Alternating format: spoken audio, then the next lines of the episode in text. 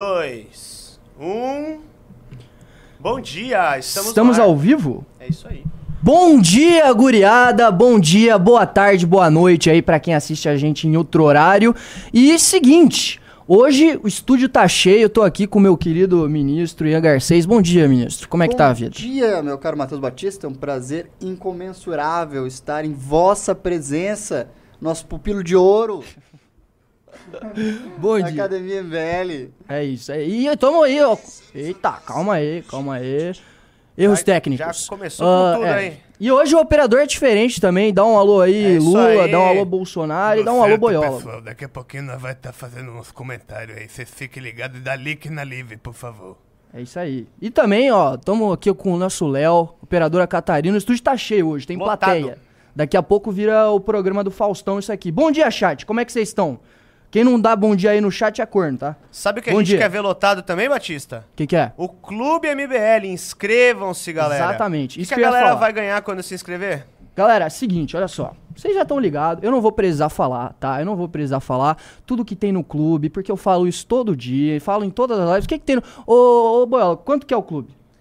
O clube é mais ou menos um real por dia, certo? E o que que você tem no clube? Ah, uma série de produtos exclusivos. Você fica sabendo das principais notícias da atualidade aí antes da mídia tradicional.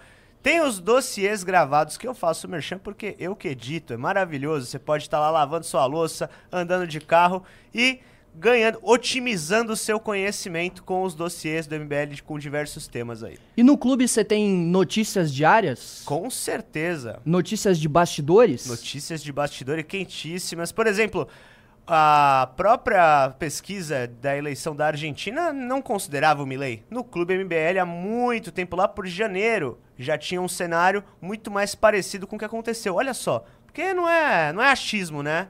Tem muita gente Exatamente. especialista trabalhando lá pra garantir E as mini documentários? Você tem lá também? Temos, também temos mini documentários. Tem os documentários tradicionais também, né? Não só os mini, mas é isso aí. Bom, e galera, olha só, você entrando no clube, como o biólogo falou ali, ó, um real por dia, cara. É um real por dia que você ainda vai ganhar a maravilhosa revista Valete Trans, não assis, porque ah, a gente é inclusivo aqui no MBL, não é mesmo, ministro? Sem e, dúvida.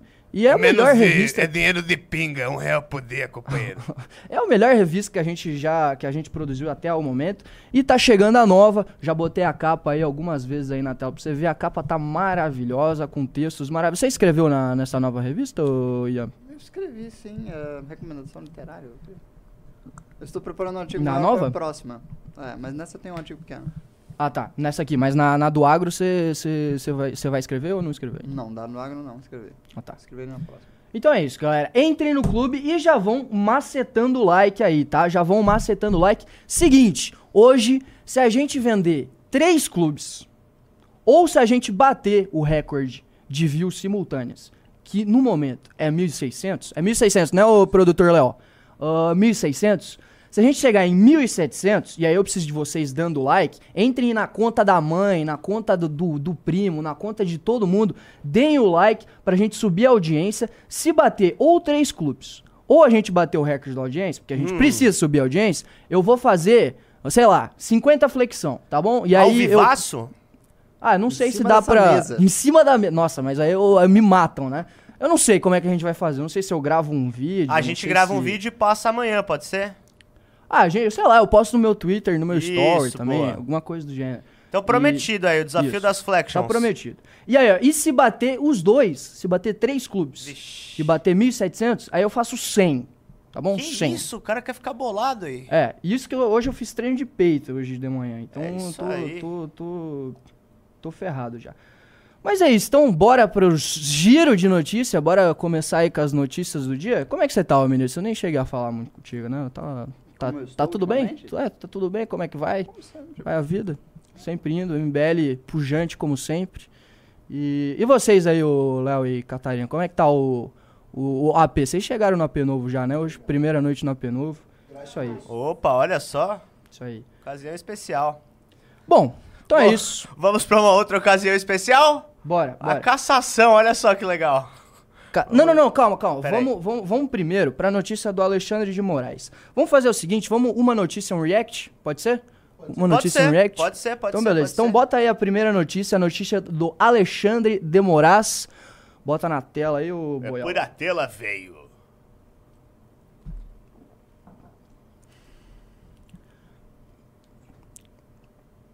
Bom, olha só.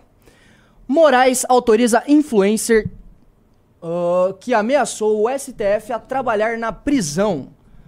Ivan Papo Reto foi preso em julho de 2022 por usar as redes sociais e aplicativo de mensagens contra o Estado Democrático de Direito. Bota mais pra baixo aí pra gente ver o, quem que é o nosso Ivan querido Papo aí. reto. O Ivan, Ivan Papo Reto. Ivan Papo Reto, cara, que nome maravilhoso, né? Aparentemente ele é um dos Ah. praticantes de clube de tiro, daqueles que gostam de se exibir redes, né? Exatamente. Influencer do quê? Ah, sei lá, influencer de, influencer de tiro, influencer de, de, de, De arma! de arma. É, é isso, né? Bo- Bota mais pra baixo aí. Ministro Alexandre de Moraes do Supremo Tribunal Federal autorizou o influenciador digital Ivan Rejane Fonte Boa Pinto, 46 anos lá ele, a trabalhar na unidade prisional em que está recolhido. Moraes deferiu o pedido e determinou ao diretor do presídio que atribuía ah, que atribua a Ivan uma atividade laboral. Ah, tá. Ele, então ele vai trabalhar como influencer dentro da, da prisão? É isso? Ele vai, vai trabalhar de influencer de, de, de, de arma dentro da prisão? Hoje em dia é possível, né? Eu acho que as facções criminosas que governam nossos presídios É. precisam, né? De promotores, precisam de divulgadores do seu produto, do seu conteúdo.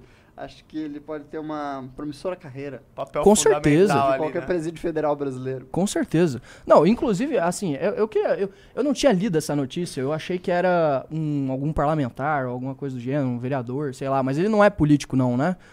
Você chegou a ler, ô produtor? é um Aparentemente político, não, né? É Hoje em verdade, dia, é verdade. Tem mais elementos nessa notícia, parece curiosa.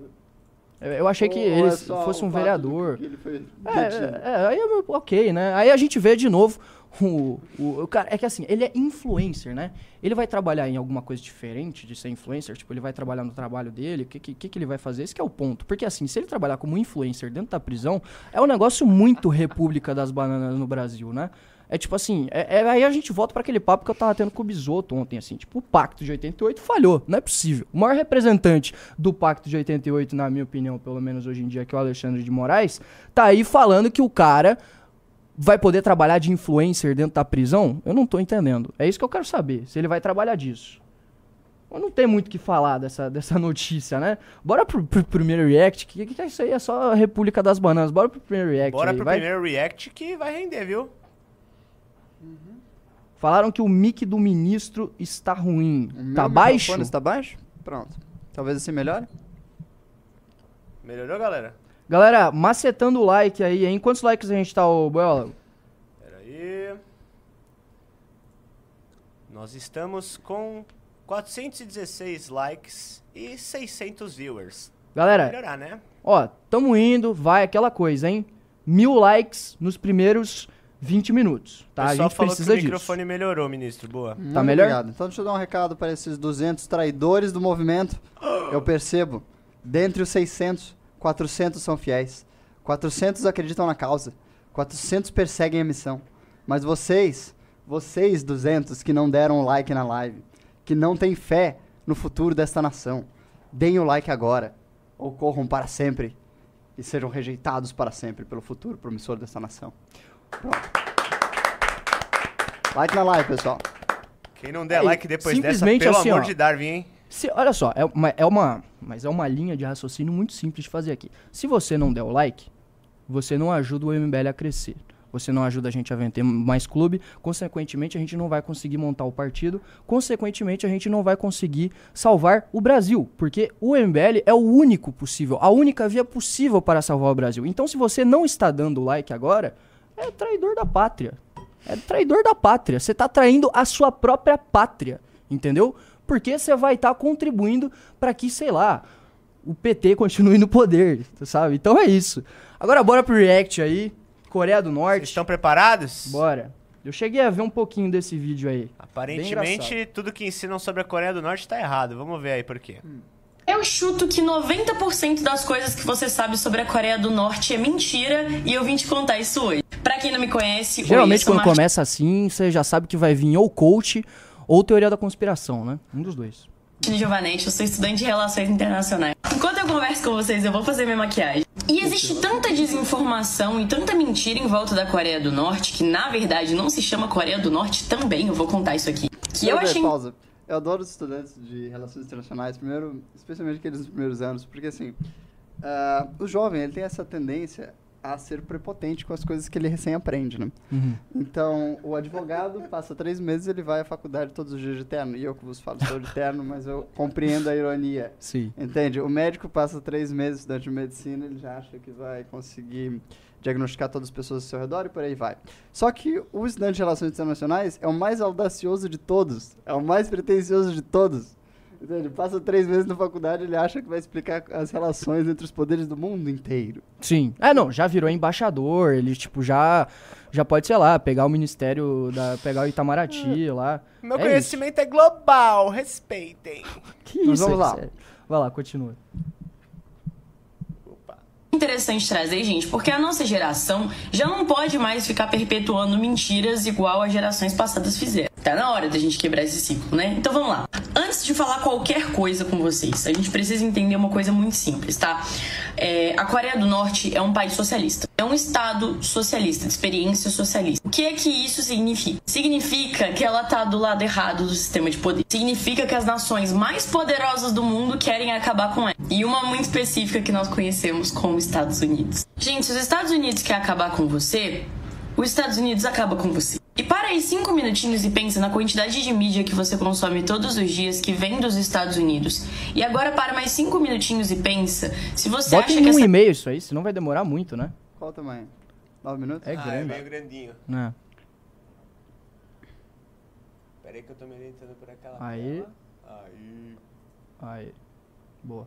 Ninguém merece, né? a mídia não tá contaminada com propaganda política. Se você realmente acha que você assiste quase que 24 horas do seu dia uma mídia que vem de um país e que não tem nenhum interesse político nessa mídia que você tá assistindo, interesse político desse país no caso, você tá errado, desculpa. É por isso que a gente tem essas concepções tão claras na nossa cabeça, é por isso que isso é tão disseminado, porque isso é de interesse político dos Estados Unidos. Eles não podem deixar um país como a Coreia ter sucesso, porque se isso acontece, tem um problema. É de interesse dos Estados Unidos que todos os países socialistas deem completamente errado, porque aí eles provam pontos. Agora que eu tirei isso do caminho e que a Olha, gente sabe que va- vamos. Pausa aí. Olha, de certa maneira, por enquanto, fora todas as bobagens de que ah, toda a propaganda, quer dizer, toda a mídia que existe em volta da Coreia do Norte é propagandista em torno da ordem neoliberal, da ordem estadunidense, geopolítica ah, aí no mundo. Ah, tirando toda essa teoria da conspiração que é fundamentada com base em nada, é verdade que sim, é uma experiência socialista e que não só os Estados Unidos, mas como todas as democracias liberais ou todas as democracias do mundo, ou inclusive países que não são democráticos, mas que são capitalistas, fiquem contra uma experiência socialista. Eu acho que isso é evidente, não é? A não ser. a- a- porque, a- afinal, eles estão tentando impor uma forma de sociedade diferente daquelas que o, que o, que o poder instituído tá, tá, tá regendo. Então, Eu acho que eles cometem suficientes crimes contra a humanidade, campos de concentração e outras atrocidades para justificar outras posições contrárias ao país. não é claro, claro. Não, ne- ne- Ao governo do país, eu mais vou, eu, preciso. eu ia entrar, eu ia entrar nesses, nesses mínimos detalhes, eu ia entrar nesses mínimos detalhes depois. Mas assim, olhando do, do ponto de vista só pragmático de relação de poder mesmo, é óbvio, os Estados Unidos têm que reprimir mesmo a experiência socialista, na minha opinião. Pode soltar? O, o cara falou ali, o Marcos Eugênio falou, Matheus, não caia nessa baboseira de falar estadunidense, por favor. Ah, eu não sei em que sentido que ele tá falando isso, da palavra estadunidense ou de falar de É porque o ordem pessoal fala que se a gente fala que, que considera os americanos como americanos, né? Eles não são melhores que ninguém. Americanos são todos que nascem nas Américas, inclusive os brasileiros. Então aí o pessoal fala estadunidense porque não considera falar americano correto. Ah, tá, entendi. É só mais uma frescura. É só pra isso? Ah, não. É só isso. Então tá. Galera, likezão na live, hein? Bora. Eu vou continuar enchendo o saco até a gente chegar nos mil. É isso aí. Até a gente chegar nos mil. Vai. Continua. praticamente tudo que a gente sabe sobre a Coreia é fabricado, vamos pras curiosidades que provavelmente você não sabia sobre a Coreia. Gente, a Coreia não é uma ditadura, tá? Uou! Você deve estar tipo, Martina, é, você ficou completamente louca. A Coreia é sim uma ditadura. Gente, em primeiro lugar, vamos dar de exemplo a ditadura brasileira, tá? A partir do AI-5, o líder de Estado brasileiro, né, o presidente brasileiro, ele tinha poder legislativo, ele tinha poder de decisão é, definitiva. Isso não é o caso do Kim Jong-un, tá? O Kim Jong-un, ele não tem poder de legislar. É, ele não tem poder definitivo. O poder dele não é independente. Portanto, ele não é um ditador. Ele não acumula funções. Ah, mas então quem que é? O primo dele? Não, gente. É o parlamento. Pra quem não sabe, Ah. a Coreia do Norte, né? Que é conhecida como Coreia do Norte, ela é uma república parlamentarista. Esse parlamento é eleito pela população. E é esse parlamento que decide quem vai ser o líder do país. Sabe onde acontece um processo parecidíssimo com o processo da Coreia do Norte? No Reino Unido. Nossa, você tá de sacanagem, velho. Calma aí, pausa aí, calma aí, pausa aí. no Reino Unido. Não, de fato, de fato, a Assembleia. Existe a Assembleia Popular da Coreia do Norte, um negócio assim da República Popular, não sei o quê. De fato, existe um parlamento na Coreia do Norte. Agora, como é que funciona essa, essa eleição, né? Você tem um candidato por distrito. A única coisa que você pode. Que, que é o candidato do Partido dos Trabalhadores da Coreia, o mesmo partido que, ao qual Kim Jong-un é o, é o líder supremo. E seu E- pai foi. e seu e seu pai. avô E seu avô foi também, exatamente. E. E você só pode votar naquele candidato. É tipo assim, você ou vota ou não vota naquele candidato. É, a- essa é a eleição da Assembleia. E não existe oposição. Olha que país democrático, né? Olha que república parlamentarista, né? Muito parecido com, com, com o Reino Unido, realmente, né? O Reino Unido aí que, sei lá, desde 1200, vem, vem 1215, basicamente, vem lutando aí por, por um regime representativo. Depois lá no século XVIII é realmente muito parecido. Verdade. parlamento é eleito, o partido que vence as eleições escolhe primeiro-ministro. A Coreia do Norte é tão democrática quanto a Inglaterra. Ai, Martina, mas é a mesma família há décadas. Como assim não é uma ditadura? Isso é outra coisa que as pessoas confundem muito, tá? É, eles ficam tipo, nossa, mas o pai do Kim Jong-un, o vô do Kim Jong-un. A gente também precisa entender que existe uma diferença cultural, ok? A família, né, do Kim Jong-un foi uma família muito importante pro processo de independência e de libertação da Coreia lá atrás do Japão. Porque, pra quem não sabe, o Japão invadiu a Coreia e o Japão cometeu alguns dos crimes de guerra mais horrendos, mais nojentos, que se tem registro na Coreia. Inclusive, o Japão nunca reconheceu esses crimes, tá, gente? É uma história que tenta ser apagada até hoje. E a família do Kim Jong-un era uma família muito importante pra esse processo de libertação do Japão. E eles têm na cultura deles, né, essa questão da tradição, da honra, da ancestralidade. Então, essa continua sendo uma família muito importante politicamente. E é por isso que eles continuam como esse cargo de poder. Mas não é um cargo totalitário e não é um cargo que acumula poder. Ele não tem poder de decisão integral. Ai, Martina, mas eles controlam o corte de cabelo e não pode dobrar foto e não pode olhar pra baixo quando passa na frente da estátua. Gente, isso é mentira, pelo amor de Deus. Porque vamos lá, o próprio argumento é contraditório. Como é que você vai falar que o país é completamente fechado, não se sabe nada do que acontece na Coreia do Norte, não tem como saber as políticas de lá, não tem como a gente ter certeza de quantas pessoas passam fome, quantas pessoas. Como é que você vai falar que o país é assim? Mas a gente sabe que corte de cabelo que eles podem ter. Não existe nenhuma documentação oficial da Coreia do Norte que indique todas essas coisas que as pessoas falam. Que indique que não pode dobrar foto, que indique que tem que chorar, que indique que. Ah, Martina, mas eles não escreveram? Por quê? Por que, que eles escreveriam, né? É uma coisa tão horrível. Gente, todas as outras ditaduras escreveram. Todas as outras. Todas as outras. Por que, que essa seria a exceção? A gente tinha aqui, eu já dei o um exemplo aqui, o AI-5, que autorizava tortura. Isso tá escrito, isso foi lei aqui no Brasil. Por que, que eles fariam diferente? Porque eles não queriam chocar o sistema internacional, a Coreia do Norte? Jura por Deus? E aí vocês veem a contradição de você falar assim, que é um país tão controlador, é um governo tão controlador que eles conseguem controlar até onde a pessoa olha. Mas a gente tem informações sobre como eles são controlados. Isso não faz o menor sentido, é um argumento que ele se quebra, entende? Ai, Martina, mas eu vi no vlog de fulano que ele falou que... Perceba como o vlog de fulano tem milhares de visualizações, inclusive a sua, porque vender a imagem de um país que é completamente fechado, que ninguém consegue entrar, mas ele conseguiu... Gente, é muito interessante. Mas, Martina, as pessoas não podem sair do país, elas são mortas se elas saírem do país. Gente, sabe quantos países você pode ir se você tiver o passaporte coreano? Só passaporte, sem necessidade de visto? 41. Cara, 41 qual que é a fonte dela que- pra isso? Sinceramente, porque eu nunca vi isso na minha vida, de 41. Até onde eu saiba, os únicos países que você pode ir legalmente, e não só, de modo algum, é toda a população, você tem que ter uma, um certificado do governo pra poder viajar, e são pra países muito específicos, tipo assim, China, Cuba, etc.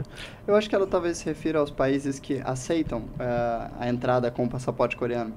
Veja que Ah. o Brasil, por exemplo, aceita a entrada do passaporte Entendi. de praticamente qualquer nação sobre a face da Terra. É. né?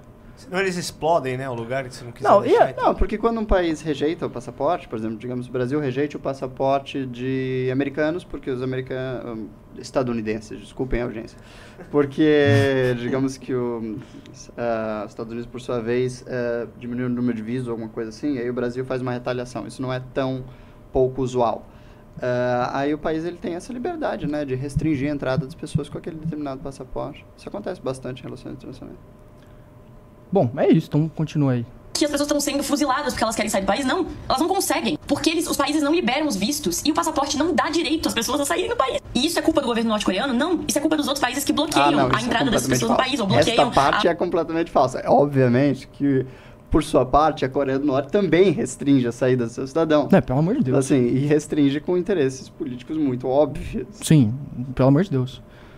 Não só a Coreia do Norte, né? Mas to- praticamente todos os países comunistas fechados fazem isso. Sim, todos. É exceção da China, Ah. né? Devido ao seu inacreditável imenso populacional. É, exatamente. Sabe, tem uma história engraçada quando um ex-presidente, ou, ou ditador, como você queira chamar da China, ah, estava negociando com os Estados Unidos, na época, o Bill Clinton, sobre incentivos né, para a indústria chinesa, porque ah, criou-se uma inter- interdependência entre a produção chinesa e o consumo norte-americano. Ah, uma das demandas dos Estados Unidos à época para os investimentos era de que houvesse essa liberdade que não existia em Cuba, das pessoas Uhum. poderem sair do país, Uhum. etc. E aí, à época, o presidente da China perguntou: "Ai, quantos vocês querem? Um, 10 milhões? Tá maluco, velho. É. Mas é isso, né? Lá em Tão de O- Boca eu lembrei de uma outra história muito boa. Vocês sabiam que uma vez o Atlético Sorocaba foi pra lá jogar contra a seleção nacional da Coreia do Norte e foi passado pra população que era a seleção brasileira? Ah, sim. Nossa, e tem a fantástica história daquele jogador de basquete. Você lembra? Eu não recordo o nome dele agora, mas tem uma, uma celebridade, que é um jogador de basquete americano muito famoso. E aí ele foi jogar na Coreia. E ele ficou encantado com o país e virou um promoter da, da cultura nacional, assim, completamente alheio aos problemas políticos do país. É uma uma figura engraçadíssima. Cara, agora, vocês já viram aquele cara? Eu não lembro quem que é, o, eu, não, eu não lembro o nome dele. O cara que. Que, cara, ele fez uma. Uma puta história, ele ficou tipo seis meses ah, fazendo um canal, como se fosse um canal de notícias norte-coreano. E. Tu, tu lembra disso aí, né? O Cid do Não Salvo. O Cid, isso. É, Cid do quê? Não, salvo, claro. Não salvo. Ele. Cara, ele basicamente. não- sabe dessa história? Não. Cara, ele pegou. ah, tipo, ele pegou um, um- um jornal norte-coreano. Uhum. E aí, eu vou lembrar o que eu. Eu vou falar o que eu lembro mais ou menos da história, da, da trollagem dele. Ele. Aí ele pegou, fez vários cortezinhos dessa, desse jornal norte-coreano, que era um bagulho de horas. Aí ele foi lá, fez vários cortezinhos e fez um canal de, de notícias como se fosse para refugiados da Coreia do Norte. Sim. E aí ele ficou alimentando esse canal por seis meses. Por seis meses. até que chegou a Copa do Mundo. E aí, nesse canal, ele começou a postar na Copa do Mundo. Na, na- que a Coreia do Norte estava jogando a Copa do Mundo Uhum. e que ela tava ganhando de todo mundo, tá ligado? E que ela tava amassando todas as seleções. E aí, cara, isso viralizou, assim, chegou no New York Times, chegou, mano, em, tipo, nos maiores veículos de mídia, assim, do mundo. E aí o cara, tipo, simplesmente trollou geral, tá ligado? Ele Ah, em- simplesmente trollou geral, A velho. imprensa é muito ingênua também, ela pede para ser trollada, né? Sempre que pode. Cara, essa história é maravilhosa, velho. Tem um corte dele falando disso muito bom, mano. Ah, mas continua aí a, a maluca aí, vai. O acesso ao visto. Então não é que a Coreia do Norte é fechada pro mundo. O mundo se fechou pra Coreia do Norte. E aí entra outra questão. Lá tem muitos problemas de infraestrutura, muitos problemas de acesso à energia, muitos problemas com a questão da fome. Tem. Mas por quê, gente? E quem é mais espertinho, quem é mais rápido já conseguiu entender. Quando o mundo inteiro se fecha pra você, quando você não consegue fazer comércio com ninguém, fica muito difícil desenvolver uma economia. É praticamente impossível. É o exemplo de Cuba e é o exemplo da Coreia do Norte. Por que, que eles não podem é, negociar com outros países? Porque o país que negociar com Não, eles é- essa vai é ser a embargado boa e pelos Estados velha Unidos. a dialética tem do- dos marxistas, né? A ideia de que se o seu país é miserável, é por causa da opressão do comércio internacional. Se o seu país está sob embargo, então a miséria é culpa do embargo da- causado pela opressão do comércio internacional. Ou seja, não tem saída errada, é sempre culpa dos outros. É. E sem falar que a Coreia tem um dos maiores parceiros comerciais do mundo, que é a China, né? Que é um Sim. enorme aliado deles. Aliado estratégico. É, e- então, assim, não faltam parceiros comerciais de grande monta para a Coreia. Essa é a verdade. O... Ela não depende dos Estados Unidos. Ela tem uma das maiores superpotências do mundo É. ao seu lado. Lhe ajudando em muitas coisas. Não, e como, e como ah, eu, eu já falei isso em uma live muito antiga que eu fiz, e eu mostrei os dados lá do Banco Mundial, eu abri o site do Banco Mundial e mostrei os dados em relação a Cuba, e o comércio exterior deles, se tu for ver eh, em relação ao PIB, a porcentagem do comércio exterior deles ah, em relação ao PIB é maior do que muitos países do mesmo tamanho dele. É maior, inclusive, assim, é uma, uma comparação meio distorcida, porque o Brasil tem, é, é muito maior do que, a- do que Cuba. Mas, por exemplo, o comércio exterior de Cuba em relação ao seu PIB é maior do que o comércio exterior do Brasil em relação ao PIB do Brasil. Ou seja, eles têm um comércio exterior pujante, principalmente depois de 1980, ali que a, tanto a China quanto outros países comunistas começaram a se abrir comercialmente. E assim, pode, pode comentar. Sem falar que né, o embargo americano acabou durante o governo Barack Obama. Sim.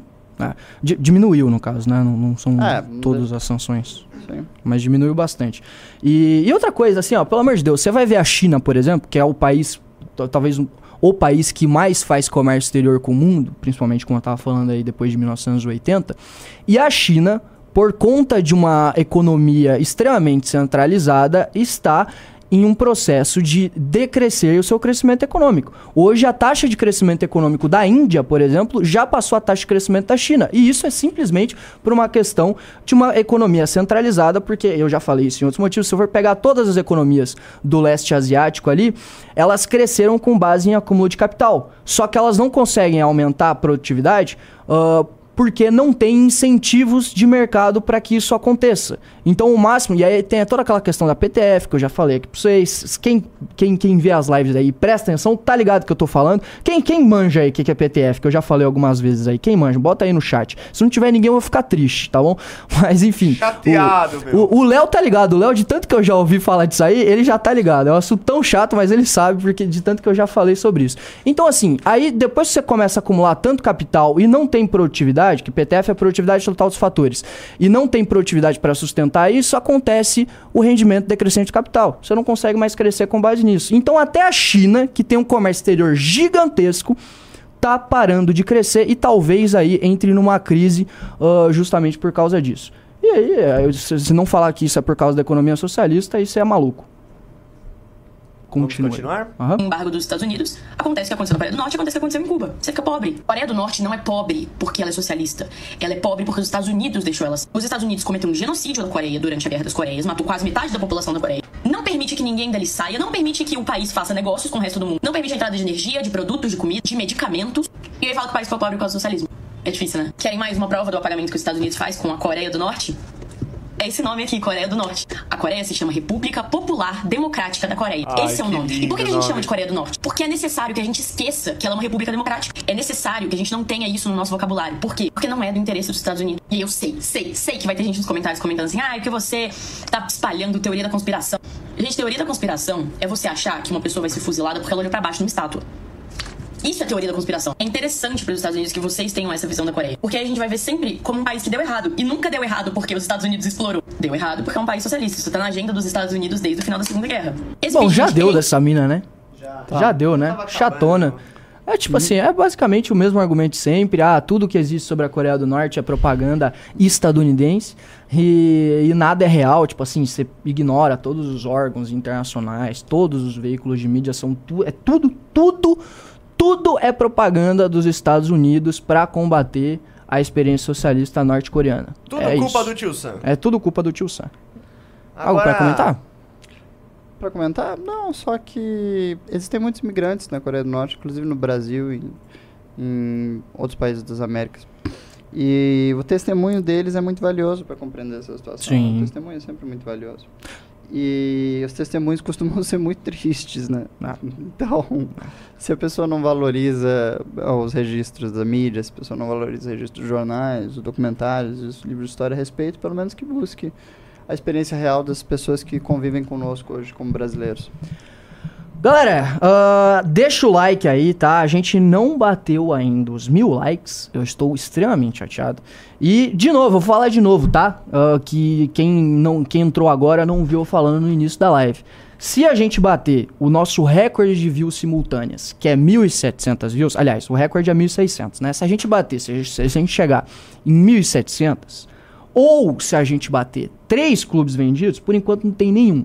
Nenhum clube, se ninguém entrou. E como eu tava dizendo antes, quem não entrar no clube é traidor da pátria. E quem não dá like também. Porque vocês estão ajudando a perpetuar o PT no poder. É isso. Porque é o único, a única via possível para que a gente consiga ah, ter um, um- A gente voltar com o Brasil nos trilhos novamente, a gente voltar com o Brasil num rumo para ser uma potência aí no sul global, talvez. Né? Porque eu acredito realmente que o Brasil tem um projeto civilizatório para o mundo. E se você não tá dando like, não tá entrando no clube, você tá sendo traidor da pátria. Porque o único possível de botar, uh, o único, a organização possível para botar o Brasil nos trilhos se chama Movimento Brasil Livre. Só então você precisa, você precisa entrar no clube e você precisa dar o like. Então, de novo, se a gente passar dos três clubes e a gente passar das 1.700 ou a gente passar das 1.700 views, a gente vai. é, eu vou fazer 50 flexões. 50 flexões. E se a gente fazer os dois, eu vou fazer 100. Fechou? E aí eu vou postar lá no meu story no Twitter. Demorou? Então é isso. Só um incentivo pra galera ficar aqui na live.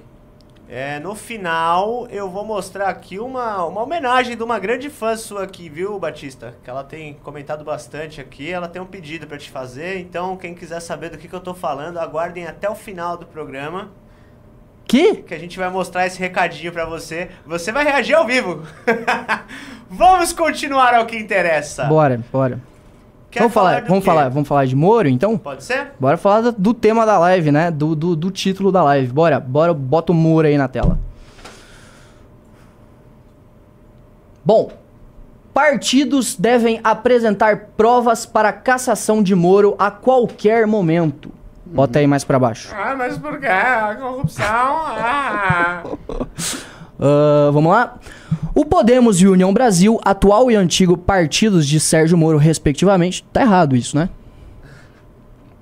Podemos União Brasil? A ordem dos partidos? É, a ordem, tá, errado. correta. Ele Não? é, ele é do União hoje, né? Ele era do, do Podemos. Isso. É, tá errado. Mas enfim. Boa, o Globo. Ah, foram finalmente intimados na última quarta-feira a respeito da decisão do TRE do Paraná para que participem da produção de provas das ações em que se discute a cassação do mandato de senador do mandato de senador do ex-juiz da Lava Jato. Bom, o que, que eu tenho pra falar sobre isso, né? O que, que eu tenho pra falar sobre isso? Tipo assim, faz o L, tá ligado? Pô, ninguém mandou se aliar com vagabundo e oportunista. Porque assim, o TRE tá pegando o processo de cassação tanto do PL e juntou o processo de cassação do PL e do PT pra ir atrás do Moro. E o que estão dizendo aí nos bastidores, ah, eu ouvi duas coisas na realidade. É, uma é que alguns parlamentares já dão como certo a cassação dele, e outra é que é muito improvável. Eu acho que assim, ó, Bem da me- hein? As duas Exatamente, exatamente. Ah, então eu não sei, eu não sei se vai dar cassação de fato. Agora sim, se a gente for ver, por exemplo, o que aconteceu com o Deltan Dallagnol, né? Deltan foi caçado numa clara, clara perseguição. Porque, pelo amor de Deus, ele foi caçado por uma questão lá de processo administrativo disciplinar, sendo que na lei lá complementar diz que só é passível de inelegibilidade se tiver um, um PAD aberto, né, o processo administrativo disciplinar, e não tinha nenhum PAD aberto. E o que, que a jurisprudência diz sobre, ah, sobre esse caso? O que, que o STF e que o próprio, T- o próprio TSE diz sobre esse caso? A jurisprudência dessas duas casas, dessas duas cortes, ela diz que o direito sancionador, ah, o direito administrativo sancionador deve ser interpretado de maneira literal. E o que que a lei diz? O que que a letra da lei diz? Que não pode ser caçado, não pode ser ficar inelegível se não tem em aberto. E não tinha em aberto. Então eles mudaram esse entendimento. Pra- o- pra- te- teve inclusive um juiz lá que caçou o que caçou o Deltan Dallagnol que mudou o próprio entendimento sobre isso, porque já tinha tido um caso similar no passado que ele votou ah, segundo a lei complementar, se não me engano, a lei complementar 64 de 90. Então, assim, é uma clara perseguição política. É uma clara perseguição política. E o próximo alvo, como já estão falando há muito tempo, se for ver aí, ó, ah, se for pegar, sei lá, a TV Fórum, todas essas mídias aí petistas, eles já estão, eles inclusive falavam da cassação do Moro antes dele assumir o mandato antes dele assumir o mandato. Agora ele assumiu, agora ele já está no mandato e o e aí eles estão indo atrás de caçar o Moro. E assim, ó, é muito irônico, porque diferente do Moro, quem é diferente do Deltan Dallagnol, foi apenas a esquerda que entrou com essa cassação. Agora, inicialmente, foi o PL. Foi o PL que entrou para essa cassação, depois entrou o PT e agora eles estão juntando os dois processos, porque inclusive ambos são fundamentados na mesma coisa que é o abuso de poder econômico do Exato. Moro na pré-campanha. Então, assim, cara, eu não sei. Tipo assim, não, e sabe qual foi a estratégia do Moro para se safar disso? Ligou pro Valdemar da Costa Neto e falou assim, ó, quero entrar no PL. Fala aí, ô, ô boiólogo, fala, fala. Ah, mas ah, me, me coloca no, no PL, por obsequio. Ah. Ou seja, os caras que queriam caçar ele inicialmente, que era o PL, aí ele se aliou com esses caras na campanha, sendo que ele já tinha se aliado e tava indo ali pro segundo turno nos debates com o Bolsonaro para dar uma intimidada no Lula, etc. Se aliou com esses caras, traiu o próprio padrinho político lá, o. o, o- o Álvaro Dias. Ah, sim, isso foi Abre vexatório. o olho. Foi muito feio. E. E aí, agora a estratégia dele era entrar no PL pra se safar dessa. Tipo Ele- assim, mano, faz o L agora, velho. Ele não entende o que é ah, um grupo político, sabe? É, eu não. A questão do Álvaro, assim, quem se recorda, ele tinha um, um tutor político, que é o Álvaro Dias, que é um excelente senador do Paraná, acho que é um dos melhores senadores que o Paraná já teve. Foi um bom governador e é um dos poucos políticos brasileiros que aí merecem um certo respeito. E o Álvaro auxiliou muito, né, a que entrasse na política, e o tinha como candidato à presidência, o defendeu anteriormente, e o sujeito, assim, o traiu de modo muito claro. É, uma traição que eu não tinha visto desde que o Dória havia traído o Alckmin. É. Você se recorda? Que é um Uhum. clássico, né? Porque a política brasileira é cheia de clássicos já. É que nem uma telenovela. Você viu aquele episódio da traição do Dória? Sim, a gente... Ah, o Que novela? traição do Moro. Dá uma boa novela, dá uma É, boa É novela. uma be- boa novela. E ele faz todas as escolhas mais erradas, né? Ele se ali- só se alia aos seus inimigos e só trai os seus, os seus aliados. É inacreditável as posições que esse homem toma. E é claro que, assim, ele amealhou ali, né? Ele obteve uma quantidade surreal de inimigos. Além do que, eu raramente, rarissimamente, eu suponho que um político, avalio que um político vá experiente, um político que está numa posição de poder, vai tomar suas posições por vingança. Porém, eu realmente acredito que o Lula tem como um dos seus principais objetivos na vida ferrar esse sujeito. Sim. Porque todas as pessoas com que eu converso que já estiveram com o Lula nos, em períodos anteriores eh, descrevem que o sujeito é obcecado pela ideia de se vingar desse sujeito. Então, assim, o PT não vai poupar esforços em vê-lo caçado e preso. Olha, você E- que tá falando isso aí. É, pois é. Mas eh, os testemunhos são diversos. Eh, e eu creio que o argumento para a cassação do- dele é muito mais substancial do que era o argumento do caso do Deltan Dallagnol. É muito mais substancial. Então é muito, muito plausível que, segundo minha perspectiva aqui, que a cassação siga adiante, porque ele não tem a base necessária para se proteger no Senado, ah, porque ele não participa de nenhum grupo político e porque ele tem adversários o suficiente para, para fazer valer uma certa interpretação da lei. É, e assim, o, é abuso de poder econômico porque ele extrapolou o teto de gastos na pré-campanha, né? Uhum. Então, de fato, me parece, eu não sou do direito, obviamente, eu nem entendo do que eu tô falando, mas me parece algo mais substancial do é que mais a cassação. substancial do que a cassação Do do, que Deltan, porque a do Deltan foi uma forçação de barra É. atroz, assim. Foi uma interpretação É, como eu disse, muito grosseira. eu não lembro quem foi, mas como eu disse, teve um dos juízes, ele mudou o próprio entendimento para caçar o para caçar o Deltan. Então, é, a do Deltan é muito complicado mesmo. E assim, tem outra parada rolando aí, que aparentemente existe uma lista, né? De, de parlamentares que eles estão indo atrás para caçar o mandato. Né? Zambelli tá entre eles. Ah. Então, ah, cara, eles estão indo atrás. Eles estão indo atrás. E o que me deixa bolado nessa história é porque, assim, enquanto o governo Lula tá passando, ah, tá querendo passar o rodo, né? Ele tá. E, e tem várias situações aí ah, que, que deveriam estar dia e noite na mídia sendo criticadas no, no governo Lula, como por exemplo, a questão do marco fiscal questão do arcabouço fiscal, que eles têm metas para atingir e eles não sabem como que eles vão atingir essas metas, né? Porque a meta para esse ano era de 0,5% déficit e era para zerar o déficit fiscal ano que vem e eles não vão conseguir fazer isso. E isso é um problema extremamente sério, porque pode ah, descoordenar expectativas, inflação aumentar, ter que aumentar juros de novo. Então, assim, tem várias situações aí acontecendo no governo Lula. Ah, tem a questão do BRICS, que é importantíssima. Ah, aí, eles estão avançando com várias pautas. O STF está avançando com questão de liberdade de expressão. o ST a- aí tem. Contra a liberdade de com- expressão. aliás, exatamente, contra a liberdade de expressão. Tem várias questões acontecendo e aí a gente está preocupado com Mauro Cid e Bolsonaro. Sim. É só retornando a um ponto, no caso da Zambelli, eh, ela pode vir a ser caçada porque agora o STF vai julgar, né, correto? Eh, me- talvez eu esteja errado, talvez seja a primeira instância. Vai julgar vai julgar o caso da qual ela sacou uma arma por um jornalista ah, no segundo turno das eleições. E, bem, como é um processo criminal, se condenada, ela perde o mandato por causa da lei ficha limpa. Então, tem isso também, né? Que não é exatamente um fato político, mas é um fato criminal que está correndo em paralelo e que pode vir a ter a parlamentar caçada. Bom, é isso, assim, ó. O que, que você tem a dizer sobre o Moro, assim? Porque a gente já teve uma certa relação com ele. Já, conheço e, bem. E, tipo, pô.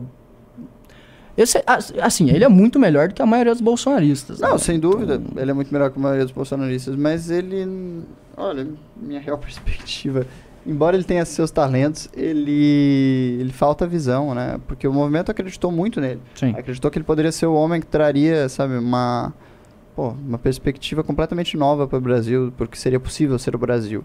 A gente, a gente realmente confiava na possibilidade de que esse sujeito, esse cara aí, fosse o homem, entendeu? Fosse o cara, fosse a liderança de que o Brasil precisava. Mas não foi. O Matheus Naves ele perguntou tomou se. todas as decisões erradas e ele sempre teve uma visão muito pequena do que ele poderia ter sido, do que ele poderia ter feito É, pelo país. O Matheus Naves perguntou se tu já dormiu com o Moro também. Que isso. Não, não. É, vai Dormir, zoando, vai não. zoando que tem a sua mensagem Dormir, ainda, não. Batista. Ah, é? Não, Pô, almocei. eu tô com medo dessa mensagem. É bom ficar.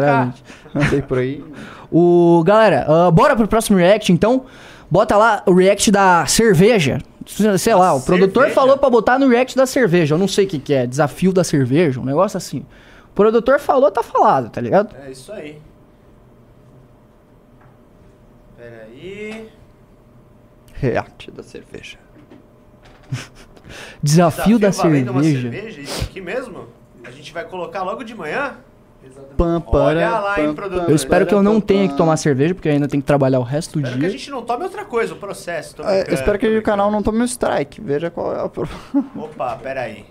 Ah, eu já vi O produtor isso aqui. disse que é de boa. É Tá bom. tranquilo. Galera, dizer, é triste, like mas na é live, hein? tranquilo. Like na live e, ó, clubes. Entre no clube, vai ganhar valete trans, todo mundo que entrar no clube. E like na live, tá? A gente aparentemente não vai bater as 1.700 a 1.700 views simultâneas.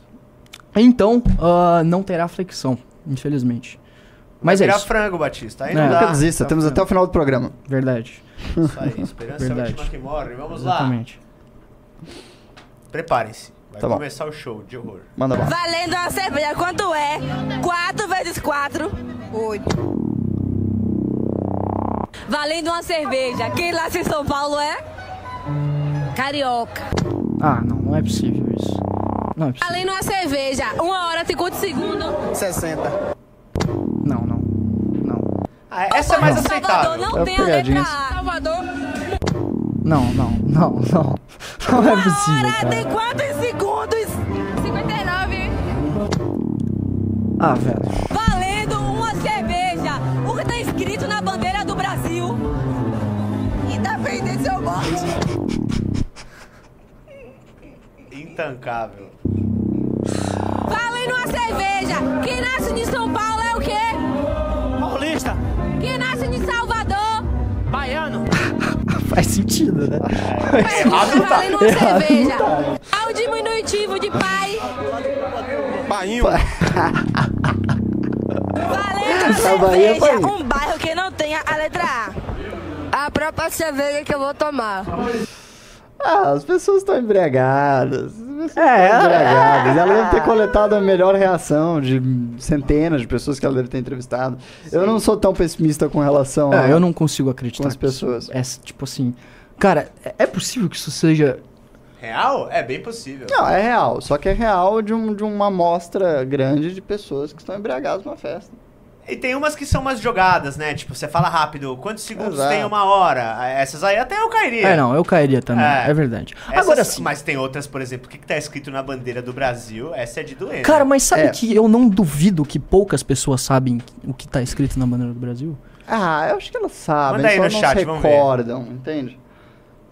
Não, no chat. É, não pessoas sei, não vão errar no engajar. chat, né? Só- Pelo amor de Deus. Não é possível que as pessoas vão errar no chat. Escreva aí. O que pode estar escrito? Cara, é, Você acha? ó, chat, Ah, não, bota aí, o chat bota não aí tem como na, bota aí no chat uma frase que poderia estar Isso, escrita na bandeira do. Brasil ao invés de ordem Vou ler as melhores aqui. Isso. Manda aí, manda no Pimba, inclusive. Quais vocês acham melhor? Galera, likezão na live. Ô, produtor, fala aí, o que, que você quer que eu faça depois disso? Porque assim, ah, eu não tenho muito o que falar desse vídeo, porque eu não sei, assim, eu não vou chamar o brasileiro de burro por causa desse vídeo, né? Não é possível fazer uma generalização do Não, brasileiro a partir eu- desse vídeo, né? As o brasileiro, ele tem um. O brasileiro ele não, não tem muita esperança no Brasil, verdade seja dita. A maior parte dos jovens hoje tem como principal sonho 60 e tantos por cento, segundo as pesquisas. É. Sair do Brasil na primeira oportunidade para poder trabalhar fora. Esta é o sonho e a esperança da nossa juventude. Ou seja, o país está numa crise de futuro, numa crise de perspectiva de futuro. E o brasileiro tem um enorme descontentamento pelo próprio brasileiro. Ele não confia na honestidade do próximo. Ele não confia na inteligência do próximo. Ele não confia na capacidade do próximo. A perspectiva do brasileiro sobre o Brasil é uma das piores possíveis.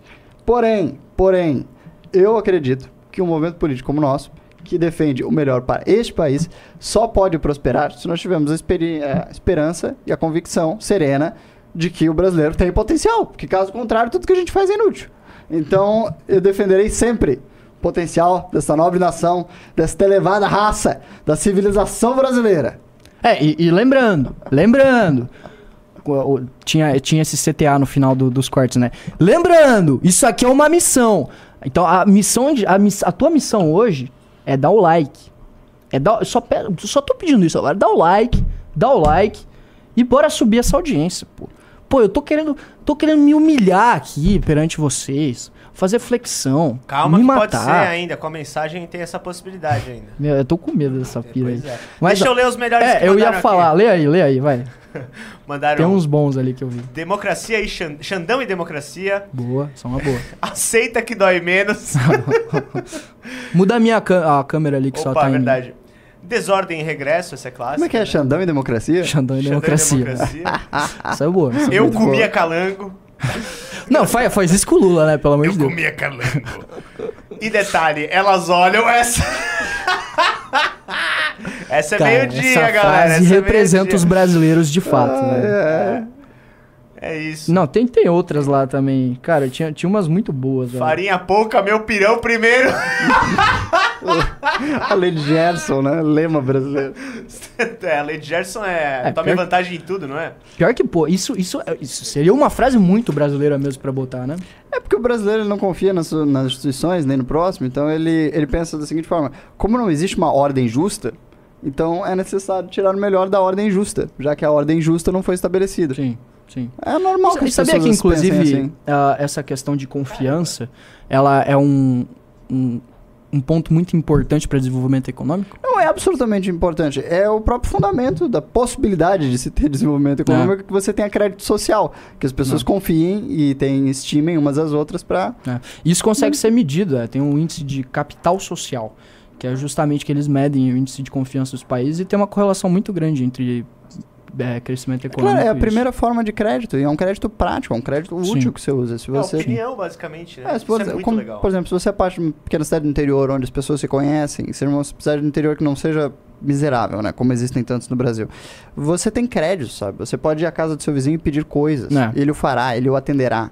E será retribuído. Isso cria uma economia, sabe? Isso cria uma...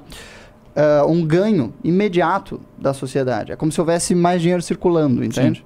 Não, e tipo, e eu vejo isso... Porque, Pode Desculpa interromper. Porque o dinheiro, o dinheiro nada mais é do que crédito. O dinheiro é um crédito Ah, é, social. é crédito. ele, é um, ele é basicamente uma- um pedaço de papel que autentica a confiança da sociedade Sim. sobre uma determinada coisa. Sim, é. É, o... Inclusive, e, e esse tipo, de maneira prática, assim, pô, o ministro é aqui de Floripa, ah, é de Santa Catarina, Aqui ele- de Floripa. É, o ministro é lá de Floripa. ah, e eu sou de Santa Catarina também, né? Sou lá de Joinville. E, pô, a gente. Você sente também um nível de confiança maior em Ah, Santa não, não há Catarina nenhuma dúvida. do que nos outros lugares. assim. Sem nenhuma sombra de dúvida, sabe? Em Florianópolis as pessoas pressupõem que você, né, você é um cidadão confiável. É, Aqui em São Paulo não existe essa perspectiva. Sim. Então, Os paulistas, eles partem do pressuposto que qualquer pessoa na rua está ali para lhe dar um golpe ou lhe assaltar. Exatamente. É um perigo Imagina- potencial, né? É, Imagina- Você é um perigo social para o bolso ou a vida dela. Imagina no Rio de Janeiro como é que é isso, né? Essa sensação de confiança. Mas não, em Florianópolis você tinha uma, uma- Eu me recordo, cara. Você podia entrar num bar sem dinheiro e as pessoas lhe pagariam drinks Sim. pra conversar com você. Sabe, tinha uma- um crédito social na sociedade. Eu Não, acho que isso está é- diminuindo com, com o tempo. Depois fala que catarinense é fascista, não sabe por quê, né? A gente sendo xenófobos aqui com os outros estados. Não, tô brincando. Não, mas eu reafirmo, o que vocês falaram de São Paulo tá certíssimo, galera. Isso é Eu paulista, como- né? Eu sou o bicho paulistano, Não. não é à toa. Eu sou paulistano de alma e raiz. É. Não, de fato. Ah, bora próximo, Vamos então. lá? Qual que é o produtor? Ah, agora a gente vai sair de um assunto que tava bom, né? Importante. Vamos falar de cultura woke aí. Vamos falar disso. Cultura woke. É react? Eu acho que é, na verdade, nem sei se é cultura woke, é um react aí de uma performance de um artista contemporâneo. Parece interessante. Um vamos ver? artista É, contemporâneo. 40 segundinhos, preparados? Não, é bom que a gente tá com o nosso Claro, ministro aqui, dúvida. especialista em arte, vai dar a opinião dele. Perfeito. Vamos ver então. Bota na tela cheia.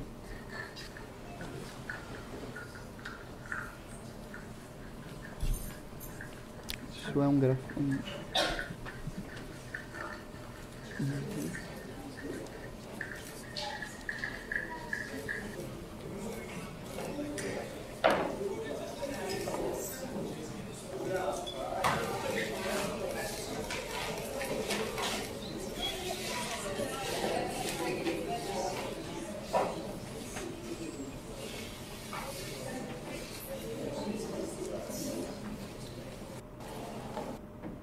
É isso? Acabou, gente, só É pra isso? avisar. É isso. Tá. Não, isso não é. Eu não sei o que ele tá. Eu não vou, eu vou me abster de comentar, eu não sei o que ele tava tentando fazer, então. Não, mas essa não é toda a performance? Essa é toda a performance. Essa é a expressão artística. Aí, isso é da onde? Eu não sei, eu sou, olha, eu sou do- dos poucos defensores de arte conceitual ah, na direita. Eu acredito que tem seu lugar quando ah, você consegue entender o que o autor pretende colocar dentro do conjunto das ideias dele, dentro da obra, pode ser interessante. Só que, como eu não faço a menor ideia de quem é esse sujeito, o que que ele está tentando fazer, eu prefiro me abster de comentar se é bom ou ruim. Bom, mas é possível que, sei lá, você pegar uma pedra em cima de um papel, aí você passa uma tinta em cima da pedra, e aí, tipo, você, sei lá, tipo, passa tinta no papel. É possível que isso seja algo. Interessante sim, olha, o Duchamp não colocou um, um sanitário dentro de um museu e teve profundas consequências na história. Você se recorda do sanitário do Duchamp? Sim? Tá em todas as aulas de arte de todas Sim, as sim, academias do mundo inteiro. É relativo, né? Você já Adoro foi essa na. expressão, né? Quando, Você já quando foi alguém no. quer sair de um diálogo, ele diz, é relativo, né? É complicado, né? Você já foi no, no, no Instituto Moreira Salles aqui? Já, já. O que, que você achou quando você foi assim? Então, né, eles têm exposições rotativas, eles têm uma ótima cafeteria. ah, a arte é tão boa que ele lembra da cafeteria. não, é que Pra é quem, pra quem não sabe, o Instituto Moreira Salles é, é um instituto de. É, é de- é de- é especificamente de arte, né? É, mas, mas ele faz um trabalho de preservação ah, de fotografias, filmes, etc. Ah, Do, do- é do, do Itaú, né? Ou do Santander? Do, do Itaú? Não é nem do Itaú, nem do Santander, né? É da família Moreira Salles. Mas que é dona do, do, do Itaú, se eu não me engano, né? Não, a família que é dona do Itaú é o Setúbalos. É verdade. São famílias diferentes. Mas a, Moreira Salles é dona de algum setor bancário, né? Ah, bancário não, né? Eles são do setor de minerações, eu creio. Correto ou estou errado? E Não aí, o, também. o, eles têm um importante diretor de cinema, que é o filho, né? Do fundador. É, que, inclusive, fez o filme recomendado pro Oscar, você lembra? Não. Moreira Salles, o diretor Moreira Salles. Central do, Central do Brasil é dele, correto, operador? Central do Brasil, o Jardineiro Fiel. né? Então é um bom. É um cara. Bom. É, o diretor de cinema é bom, é bom, né? Um dos melhores que o Brasil tem, eu acho. E. é, não teve muito sucesso nos Estados Unidos, mas a carreira do, no Brasil dele foi muito boa. E aí, o Instituto Moreira Salles é a família dele, porque é uma família assim multibiliardária, eles são incrivelmente ricos, surreal, porque o avô dele, eu acho, era um embaixador do Brasil, dos Estados Unidos, um homem de grande visão de negócio, e tinha vários negócios com mineração, inclusive mineração daquele negócio que o Bolsonaro gosta, Hum, nióbio. nióbio. Sim, nióbio. Grafeno. É, grafeno essas coisas. Eu não entendo exatamente os negócios específicos da família Moreira Salles, mas sei que eles enriqueceram de uma forma, assim, incrível, surreal. E eles têm esse Instituto de Preservação Cultural, na qual tem várias exposições rotativas lá, normalmente de fotografia. E normalmente é a fotografia politizada, tipo, registros indígenas, entendeu? Pela luta dos direitos indígenas é uma coisa, é, esse tipo de coisa. Mas são são multibilionários não muito ocupados que desenvolvem arte e patrocinam arte no Brasil. Com, é claro, um lado e um viés político. É que, sei lá, na minha percepção, né, de um homem sem as capacidades intelectuais aqui do nosso ministro, que manja muito de arte de fato, é, sei lá, eu entrei lá e eu fiquei tipo, cara, o que que tá Qual foi a acontecendo? exposição que você viu? O que, que tinha? Ah, sei lá. Porque eu fica girando, não é É, são várias troca, exposições, mas tipo, porra, eram uns negócios muito abstratos assim que eu literalmente não conseguia entender absolutamente nada. Aham. Eu não sabia qual era o sentido daquilo, eu não sabia qual era o objetivo daquilo. Então, tipo, eu só fiquei tipo, cara, e aí é engraçado que, tipo, daí eu saí lá embaixo e aí tinha um cara dormindo no chão, assim. Falei, Ah, sim, porra. contraste maravilhoso. né? Você não sabia se era exatamente, mais uma um obra, Instituto né? de Preservação dependendo. Cultural de um multibilionário e você tem o... É, de umas coisas extremamente abstratas, É. assim, que eu não tava entendendo nada. E aí tinha um monte de playboy lá, É, com um estereótipo de esquerdista, que teoricamente são preocupados com justiça social e essas coisas. E todos eles, tipo assim, uou, tinha um vídeo lá, que era uma língua se mexendo. Tipo assim, era a câmera dentro da boca da mulher. E aí era uma língua se mexendo. E aí tinha, tipo, vários esquerdistas lá olhando aquilo, assim. E aí eu fiquei, cara, Você, cara, você já viu aquela pedra, a pedra LGBT? Que é porque, assim, não é o caso do Instituto Moreira pedra Salles. É, nossa, maravilhosa essa história. Ah, não é no caso do Instituto Moreira Salles, o Instituto Moreira Salles não é uma empresa. Mas desde que a BlackRock e as outras companhias de investimento internacional tiveram a maldita ideia de criar aquelas SESGs, Uhum. que é forçar as empresas a tomar posições políticas identitárias em tudo que Sim. elas fazem. As empresas que não têm nenhum talento, nenhuma perspectiva nenhum em fazer isso, elas dão o seu jeitinho de incorporar elementos de demonstração de virtude política à esquerda em todos os seus produtos e nas coisas, né? Então, uma, uma empresa que tinha um, um escritório importante, na qual tinha um pequeno problema com mendigos que dormiam na sua calçada, resolveu botar uma daquelas pedras, sabe, assim como cones que se botam nessas, na frente desses estabelecimentos comerciais para impedir que os mendigos durmam ali adiante. Só que ele teve a brilhante ideia de fazê-lo pintado das cores da bandeira LGBT, entendeu? Agora eu Então- entendi. Ah, cara. longo processo para explicar a história. Mas é, esses contrastes né, do idealismo ah, das empresas de esquerda, das instituições ah, posicionadas à esquerda, com a realidade do que eles promovem, ah, é muito aparente. Né? E estabelece uma contradição que é muito clara para qualquer pessoa que ainda tenha bom senso na nossa época. É. é.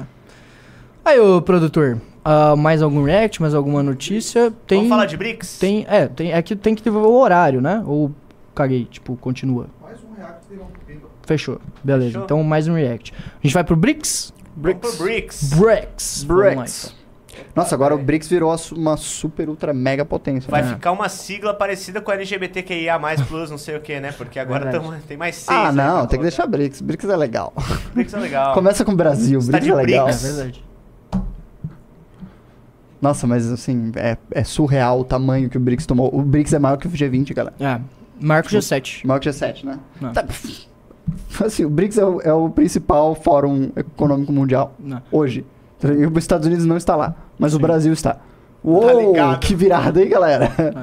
Whoa, look, Look at at him. him. Uau. No plano multilateral, os BRICS se notabilizou por ser uma força que trabalha em prol de um comércio global mais justo, previsível e equitativo. Não podemos aceitar um neocolonialismo verde que impõe barreiras comerciais e medidas discriminatórias Eita. Opa, foi falar de neocolonialismo verde, olha o passarinho aí. Opa, pode prosseguir, desculpa. sob o pretexto de proteger o meio ambiente. No plano Caraca, olha o que o Lulinha falou, o pessoal que votou nele lá nos seus trabalhos vai ficar Neocolonialismo- meio bravo, hein? Vai, ficar, vai Neocolonialismo- pegar meio mal. É. O, cara, o que eu tenho pra falar sobre o BRICS? Né? Eu falei um pouco ontem. Eu vejo que o Brasil ele tá espremido em toda essa história, porque ah, de um lado, você tem a prerrogativa do BRICS, que é democratizar, digamos assim, a- o sistema de governança global que hoje está sob forte influência ou completa dominância da ordem estadunidense. É, os Estados Unidos e Europa, né? Estados Unidos e Europa, sim, dá para falar da ordem Do Atlântico Norte. do. Eu ia falar liberal, ordem das democracias liberais ou algo do gênero. Ah, e você tem, por outro lado, os BRICS ah, com uma. com uma. com uma. A barganha, por exemplo, do Brasil nessa questão dos BRICS é que eles entrem, por exemplo, no Conselho de, de, de Segurança da ONU de maneira permanente, né? Eles consigam um assento de maneira permanente. O que hoje me parece ser uma barganha muito fraca, sabe? Eu não acho que isso seja mais importante, Exatamente. interessante ou relevante para o É. Brasil, sabe? Não acho que isso seja tão relevante. O Brasil achava que isso garantiria que ele jamais seria eh, teria seus interesses né, atacados ali. Talvez seja interessante, mas o fato é que agora se abrem possibilidades melhores. Ahn, a realidade é que essas economias que estão envolvidas no GRIP são as economias que crescem no mundo, as que crescem de verdade. E o Brasil tem que olhar para isso. Tem 30, mais de 30% das exportações do Brasil são para a China. Sim. Então a relação É maior diplomática tem que parceiro seguir comercial. a relação comercial. A realidade é essa. É, eu não. Menos de 10 são para os Estados Unidos. Sim. Sabe? Coloque as coisas na devida proporção. Ah, e esses países têm uma. Assim, eu vou ser um pouco idealista aqui, né? Porque a geopolítica nunca se dá nesses termos, em verdade. Mas, pelo menos duas nações aí têm uma sólida ah, construção de uma. de uma. de um horizonte político internacional que, que seguiram mais ou menos a risca. O Brasil e a Índia. O Brasil e a Índia, eles sempre atuaram ah, na diplomacia internacional, talvez os países que têm o melhor histórico nisso, ah, como nações que garantem né, a autonomia dos seus aliados e são muito. Como é que eu posso dizer? Garantem a autonomia dos seus aliados e só têm relações multilaterais. Ou seja, nada é apenas e unicamente no seu interesse ou no interesse do seu bloco. Tudo é muito mais ah, justo. Eu acho que eles têm um, o Brasil tem um ótimo histórico nas suas relações internacionais. Ótimo. Um dos melhores do mundo, jun- conjuntamente com a Índia. E essa perspectiva de não se envolver tanto nos assuntos internos das nações, que eu diria que é a perspectiva que corresponde ao BRICS, que é formado em grande medida por ex-colônias, né, que são, portanto, países que têm uma, certa missão anticolonial, ah, pode vir a ser muito positiva para esse bloco. É, o que. Eu, eu não sei. É, tipo, esse é o ponto. Eu vejo que o Brasil ele tá meio espremido em dois pontos. Um, nas relações ah, internacionais entre os blocos, né? Porque hoje o Brasil aí tá. Querendo ou não, os Estados Unidos ele ainda tem uma relação comercial muito forte com o Brasil. E, e é o comércio exterior que o Brasil tem com os Estados Unidos, por mais que hoje a balança comercial esteja negativa, ele ainda é mais favorável do que o comércio que a gente faz com a China, ah, Hum. em termos de produtividade. A gente importa tecnologias melhores Ah, e sim. etc. Então, ah, e aí, enfim, tem todas as questões democráticas e coisa arada. E o, o outro ponto é que eu vejo que dentro do bloco hoje a gente se vê espremido também entre algumas entre, entre duas potências aí que estão surgindo, que é a China e a Índia, e também eu vejo que a gente perdeu o poder relativo, né? Porque como mais gente entrou no bloco, a gente perde poder relativo. A, analogia que eu utilizei ontem é a analogia de uma reunião, né? Quanto mais gente você tem numa reunião, menos tempo você vai ter para falar, Sim, sim. e a reunião provavelmente vai ser menos conclusiva. né? Não vai ser produtiva a reunião. E aquela pessoa que mais tem tempo para falar na reunião, que no caso seria a China, é que vai guiar. Então hoje a gente estaria dentro de um projeto de poder internacional chinês. O que Sim. não sei se é Mas interessante. né? convenhamos que o Brasil não tem um projeto de poder Não, internacional, é, entendeu? Então não é como se o Brasil tivesse grandes estratégias para implementar. Não, a nossa realidade é muito mais humilde.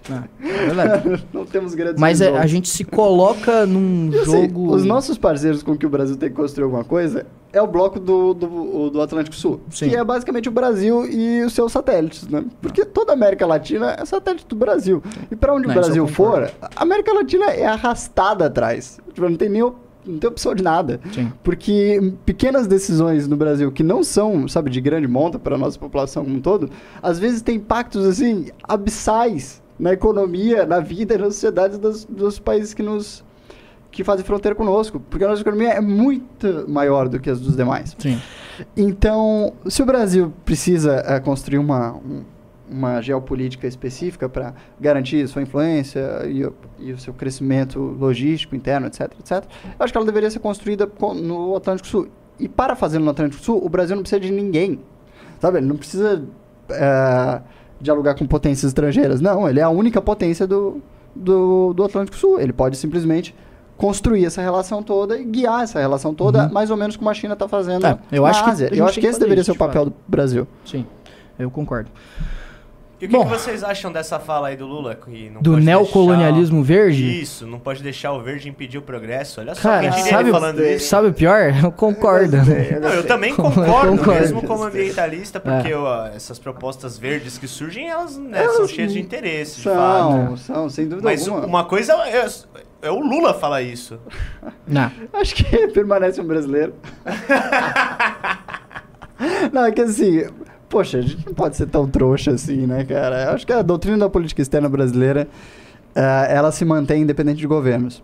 Assim, o Bolsonaro tentou dar uma... O Lula, assim, ele fez cometeu um desastre na sua política externa, no seu segundo governo, quando ele teve uma pretensão desmedida de abrir embaixadas e consulados no mundo todo. E aí criou uma enorme ah, árvore de muitos caras, um enorme... um- um, um aparato muito Emaranhado. complexo, um emaranhado que não funcionam. Ah, de embaixadas e consulados do mundo todo que não sustentavam, que não tinham quadros, etc.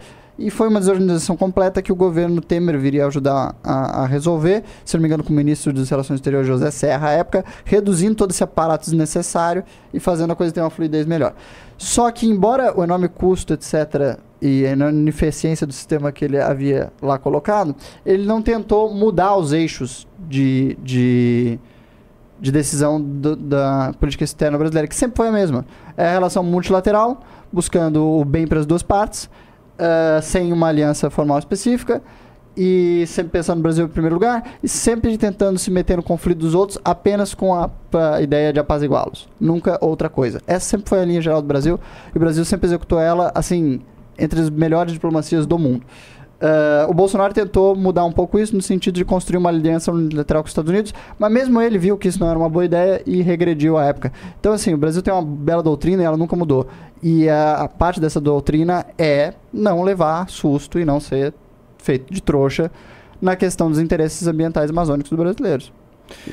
isso não é teoria da conspiração, isso é plenamente. patente. Fato, né? Isso Isso é um aí, fato óbvio para qualquer Concordo- pessoa que se- Concordo plenamente. Nem, nem, vou, nem, vou, nem vou comentar, porque é isso. E também porque não tem mais tempo. Por Também. isso mesmo. Ah, ô, só, só uma coisa. Ô, Tá. Drax, eh, se puder botar o chat do meu WhatsApp, ah, se, botar, se puder botar no chat aí o meu grupo de WhatsApp, que olha só, amanhã a gente vai reagir a um vídeo do Meteoro Brasil, Opa! ah, falando Pom, pom, pom. que ele foi no Inteligência, eles foram no Inteligência Limitada, falaram do MBL, falaram que o MBL é fascista, não sei o quê. Ah, então vou reagir amanhã e esse vídeo foi sugerido lá no meu grupo de WhatsApp, que é onde as pessoas sugerem coisas pra eu ver. Já teve algumas coisas que eu vi aqui de lá. Ah, e também a gente troca uma ideia lá toda hora. Então entra no meu grupo. Fechou? Entra Deixa no meu grupo. eu A fazer uma última discussão. A gente tem tempo para alugar uma última discussão? que você acha? Não, o que eu quero perguntar, porque esse negócio, esse negócio me deixa muito curioso. Ah, você acha que esse pessoal realmente acredita que o MBL é fascista? Você acha que eles de fato pensam isso? Assim, eu acho que o estudante universitário, ele não tem, aquele estudante universitário revoltado, ele não tem uma boa ideia do que é o fascismo, e aí ele joga tudo no mesmo buraco, e pra ele, no final das contas, o fascismo é tipo uma pessoa malvada e Então, autoritária. Tipo, qual- o cara é brabo. De quem exatamente você tá falando? Você tá falando do, Do- estudante universitário ou Não, do cara do um Meteoro Brasil? Do cara do Meteoro do Brasil, do formado do influência de opinião em redes sociais. Ele realmente acha isso? Olha, eu acho que o cara do Meteoro Brasil acha. Agora, verdade? claramente, tem uns que não. Tem uns que, tipo, só falam e pra, como espantalho. Agora, eu acho que o cara do Meteoro Brasil acha isso. Você acha mesmo. que ele eu acha? acho que sim. Tanto é que ele tenta fundamentar no vídeo. Ele pega um livro lá e fala. Ah, enfim, eu vou reagir melhor amanhã, mas é, ele pega um livro e fala que é, não é exatamente a ideologia fascista, mas que é a tática de poder dos fascistas, entendeu? Então ele vai assim tentando É, ampliar o argumento ao é, máximo pra caber qualquer coisa e aí Exatamente. fica nessa lenha. Exatamente. Bem, então é isso aí. Eu acho que o react de amanhã vai ser interessantíssimo e as ordens, capitão. É isso. Ah, Pimbas?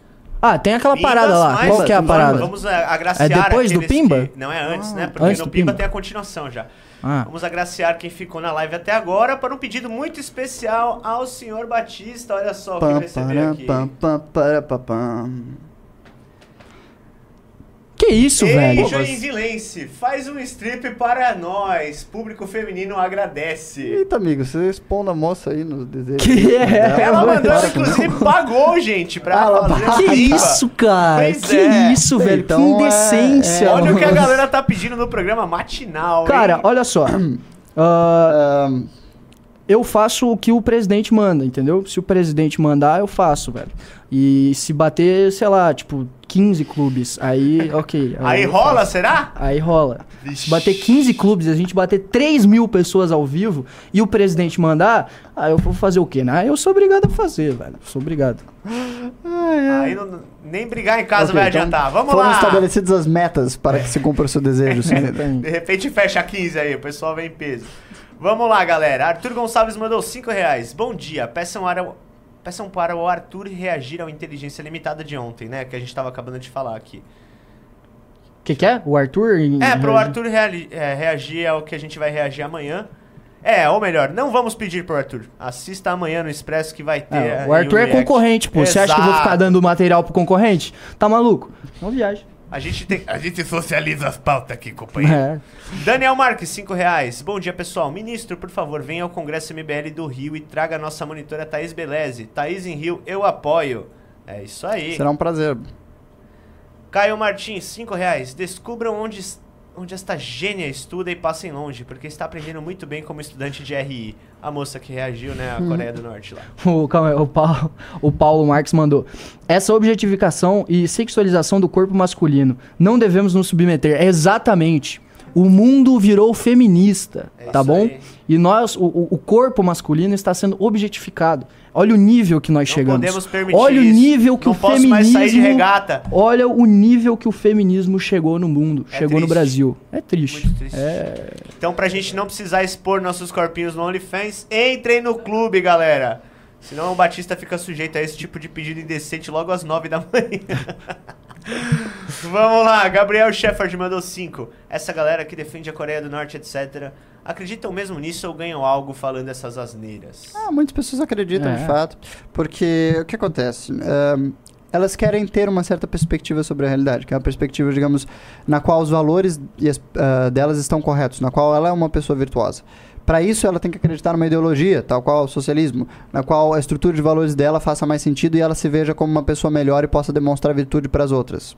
Frequentemente esfregando sua virtude na cara das outras, mesmo quando não é virtuosa.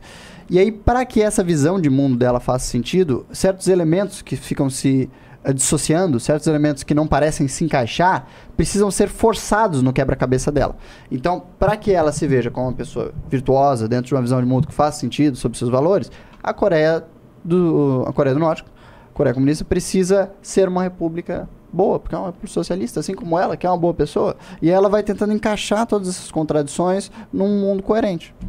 E acaba se iludindo. Então tem muita gente que sim, acredita nas bobagens que diz, e é muito natural que assim seja. E aí acaba caindo no react aqui do Expresso. Nilo Nogueira, 10 reais. Essa é a melhor live do MBL. Infelizmente o Batista Slim ainda não é famoso. Batista Slim é boa. Por isso não faz muito view o clube. Algumas lives eu vejo duas, duas vezes de tão boas que são essas verdadeiras aulas do Batista Slim. Pô, muito Ó, obrigado, irmão. Nogueira. Muito obrigado mesmo, velho. Obrigadão mesmo. Batista Slim é por causa do Slim Shady do Eminem? Não, eu acho que é slim de, de, de magro. Ah, mas eu acho que é mais o Slim Shady do Eminem. Não, mesmo. eu acho porque antes você tinha o, o, o, Ah, o Batista. o Batista. O Batista. Eu qual seria o antônimo de Slim? Não sei. Fat. É, eu ia falar isso, mas. Pô, Renatão, inclusive eu tenho que chamar o Renatão aqui pra falar de BRICS. Pois Uma hora eu é, vou chamar imagina ele. a live Pois é. dos Batistas. É. É, pode Uma hora eu vou chamar ele aí pra gente falar disso. Com certeza nosso amigo Nilo Nogueira vai Mas curtir. muito obrigado aí, irmão. Muito obrigado mesmo. E galera, vocês precisam me ajudar a aumentar a audiência do bagulho aí, cara. Que É senão. Thales Genamura mandou 5. O canal do Cid é Korean News Backup. Ele foi genial. Ah, pra quem quiser ver depois aquela Korean News peça lá. Backup parece uma É. ótima história. Pois é. Gustavo Black mandou 5. Em geral, como estão as expectativas para partido? Acha que vamos conseguir? Vamos. Mas é claro, se você mexer sua bunda dessa cadeira e nos ajudar, Pô, né? você não As dá nem o- não vão surgir sozinhas, meu É, amigo. Cara, se assim, se não. Vocês nem o like estão dando na live.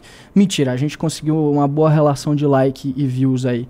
E não, mas não estão entrando no clube, pô. Ninguém entrou no clube. Vocês vão ganhar até a Valete Trans, se vocês não entraram no clube, como é que a gente vai fazer o partido? A gente vai precisar de vocês trabalhando, pô. Então vamos trabalhar. Recado dado, é isso aí. Gustavo De Sink disse legal que quando é o bigodinho não é socialismo, mesmo estando no nome. Mas a Coreia do Norte é democrática porque está no nome, não pode contestar. É verdade, né? Exatamente. Exatamente. Olha aí a sua fã de novo, a Katrina Sebris mandou dois reais. Duas pilas na cueca do Batista, que, comece o isso, velho. stripper. Que isso, cara. Deixa eu só falar pra Que Katrina isso. que stripper, com dois P's no caso, é quem faz o striptease, né? Então, não, que comece o stripper, só se for começar a carreira de stripper do Batista. Olha, ele ficou até meio vermelhinho, olha que bonito.